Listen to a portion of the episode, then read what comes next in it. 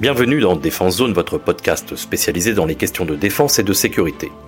Chaque semaine, en plus de nos entretiens avec des militaires, policiers, gendarmes, entrepreneurs et autres experts du secteur, nous vous proposons un court résumé des actualités qu'il ne fallait pas rater ces derniers jours. Police. Jeudi 1er septembre, le ministre de l'Intérieur a reçu dans son bureau de la place Beauvau le directeur central de la police judiciaire, la PJ, les directeurs zonaux, les chefs d'office de la police, ainsi que les représentants de cette unité héritière des célèbres Brigades du Tigre. L'objectif pour Gérald Darmanin, tenter de calmer l'inquiétude qui agite les rangs de la PJ depuis l'annonce de la mise en place d'une profonde réforme décidée il y a près de trois ans et expérimentée en 2020. Pour rappel, cette réforme souhaiterait placer tous les services de police départementaux, à savoir la sécurité publique, la police aux frontières, le renseignement et la police judiciaire, sous l'unique autorité d'un directeur départemental, lui-même sous l'autorité du préfet. Actuellement, les services rendent compte à leur hiérarchie respective, ceux de la PJ devant la complexité et l'étendue géographique des affaires s'adressent directement au directeur central. Mais suite à la publication du livre blanc de la sécurité intérieure en novembre 2020, Emmanuel Macron avait rappelé quelques mois plus tard l'importance de cette réforme pour, je cite, mettre fin au tuyau d'orgue de la police où chaque service est cloisonné dans sa chaîne hiérarchique et la nécessité de désengorger les commissariats dont les services d'investigation de la sécurité publique traitent entre 2 et 3 millions et demi de procédures par an. Mais la PJ ne l'entend pas de cette oreille et depuis le début de l'été, les fonctionnaires font feu de tout bois pour suspendre cette réforme qui, selon eux, menace leur savoir-faire, pourrait dissoudre leurs effectifs dans la masse et les obliger à traiter des petites affaires au détriment de crimes plus graves comme les meurtres, viols, braquages ou infractions financières. C'est aussi un problème géographique que relèvent les hommes de la police judiciaire qui affirment que l'échelle d'un département, notamment dans les enquêtes de trafic de stupéfiants, serait beaucoup trop restreinte et empêcherait un travail efficace. Pour exemple, aujourd'hui, la direction zone sud de la PJ regroupe la région de Marseille, Nice, Perpignan et la Corse. Autre problème soulevé, l'indépendance de la police judiciaire. Ainsi, la justice s'est aussi emparée du sujet, craignant, selon l'Union syndicale des magistrats, je cite, qu'avec cette réforme, la saisine au sein d'une direction unique dépendra du préfet ou du directeur départemental de la sécurité publique. La fin de ce libre choix est inscrite dans la réforme, ce qui constitue une régression historique sans précédent. Sans parler d'une atteinte prévisible à la démocratie, cette reprise en main d'un service qui a fait la preuve de sa capacité à toucher au plus près le pouvoir exécutif nous semble être un très grave recul de l'état de droit et nous interroge sur le réel objectif poursuivi. Sans enquête indépendante, il n'est pas de justice libre et de procès équitable. La colère est telle que les policiers ont lancé cet été l'Association nationale de la police judiciaire, la NPJ, qui compte bien se faire entendre et multiplie depuis plusieurs semaines les communiqués les interviews à la presse et les appels au dialogue avec le ministre. Ce dernier a tenté de désamorcer la colère des fonctionnaires lors de la réunion de jeudi, mais sa volonté de maintenir le projet n'a fait que renforcer la détermination des policiers. Une nouvelle réunion est prévue dans un mois. Australie. Les relations diplomatiques, stratégiques et militaires semblent désormais au beau fixe entre la France et l'Australie. Un an après la décision d'annulation de la commande de 12 sous-marins Barracuda auprès du constructeur français Naval Group, qui serait une des conséquences directes de la création de l'alliance AUKUS entre l'Australie, le Royaume-Uni et les États-Unis pour contrer le poids de la Chine dans la région Indo-Pacifique, les tensions entre Paris et Canberra semblent définitivement retomber. L'arrivée d'Anthony Albanese, le nouveau chef du gouvernement australien en mai dernier, et sa volonté de restaurer la confiance avec la France a permis la reprise des coopérations militaires entre les deux pays.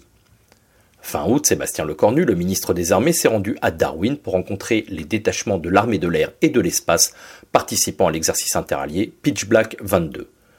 Une semaine plus tard, c'était au tour de son homologue australien, Richard Marles, d'être accueilli à Brest. Lors d'une conférence de presse, les deux ministres ont insisté sur les relations d'amitié historiques entre les deux pays et du devoir impérieux de créer une intimité opérationnelle entre les deux armées. Dans les axes d'efforts décrits par le ministre français apparaissent bien évidemment un développement des partenariats, notamment dans le domaine de la projection des forces, mais aussi dans la cyberdéfense ou le renseignement. C'est aussi une réflexion sur le format des forces françaises présentes en Nouvelle-Calédonie qui devrait être abordée lors des travaux de la future loi de programmation militaire. Côté industriel, en revanche, même si le ministre des Armées a répété que les industries de défense françaises sont à la disposition du gouvernement australien, certains matériels encore en dotation dans l'armée australienne n'ont toujours pas la cote. Comme le rapporte notre partenaire le journal de l'aviation, après l'annonce d'une commande de 13 hélicoptères embarqués MH-60R Seahawk en remplacement des MRH-90, le département d'État américain vient d'autoriser la vente potentielle jusqu'à 40 exemplaires pour un montant de 2 milliards de dollars d'hélicoptères UH-60M Black Hawk. La Defense Security Cooperation Agency a précisé que les Black Hawk viendront, je cite toujours, remplacer la flotte australienne actuelle d'hélicoptères polyvalents par un système fiable et éprouvé. Les machines visées sont évidemment les 41 NH-90 de l'Australian Army, qui avait annoncé sa décision l'année dernière de se séparer de la totalité des hélicoptères du consortium européen NH Industry, officiellement pour de nombreux problèmes constatés sur les machines provoquant de multiples immobilisations de la flotte en 2019 et 2021. Drone. Le constructeur turc Bayraktar n'en finit pas de faire parler de lui. Déjà considéré comme la star montante des drones de combat sur la scène internationale avec son célèbre TB2 et ses nombreux succès sur le terrain depuis son acquisition par les forces armées ukrainiennes, la jeune société, dont le président n'est autre que le gendre du président turc Erdogan, vient de présenter son dernier né, le Kizil Elma. Avec ce nouvel aéronef, Bayraktar rentre dans une autre dimension. Le drone sera doté d'un turboréacteur ukrainien, capable dans le futur d'atteindre Mach 1 à plus de 12 000 mètres d'altitude et d'emporter jusqu'à une tonne et demie de munitions pour une charge totale de 3 tonnes 5. Si les lignes de ce drone furtif font inévitablement penser au chasseur américain F-35, ce n'est pas totalement un hasard. En effet, en 2019, la Turquie est évincée du programme F-35, dont elle était potentiellement un des plus gros clients avec une commande de 100 exemplaires, dont 30 fermes, en cause son achat de missiles antiaériens russes S-400. Problème pour Ankara, les F-35B devaient armer le tout nouveau porte-aéronef Anadolu et son futur sister ship. La solution pourrait donc venir en partie du Kizil Elma, qui, lors de sa présentation en août au Technofest, le plus grand festival mondial de l'aviation, de l'espace et de la technologie à Samsung en Turquie, a été présenté comme un véritable avion de chasse sans pilote, capable de manière autonome de mener des manœuvres d'évitement ou même de combat rapprochés, tout cela grâce à son intelligence artificielle embarquée. Le premier prototype, baptisé Muse, devrait d'ici quelques mois commencer ses premiers essais de décollage et atterrissage sur porte-aéronef. Marine nationale. La Direction générale de l'armement, la DGA, vient de qualifier le système de mini-drone marine, le SMDM, de la société française Surveilcopter. Le système SMDM se compose de deux mini-drones DVF 2000 Alicia, lancés par catapulte, et d'une station de contrôle. Une fois la mission terminée, le drone de retour est récupéré par un filet placé sur le navire. D'un rayon d'action de 27 nautiques, soit 50 km environ, pour un poids de 16 kg, il est propulsé par un système électrique d'une autonomie de 3 heures. Testé au mois de juin sur un patrouilleur haute mer, un PHM au large de Toulon, le système a rapidement convaincu les marins. Il permettra notamment d'équiper les bâtiments hauturiers qui ne sont pas dotés d'hélicoptères et qui ne seront pas non plus destinataires des futurs drones aériens pour la marine, les SDAM. Les navires disposeront alors d'une capacité de renseignement et de détection dans la profondeur tout en affichant une grande furtivité.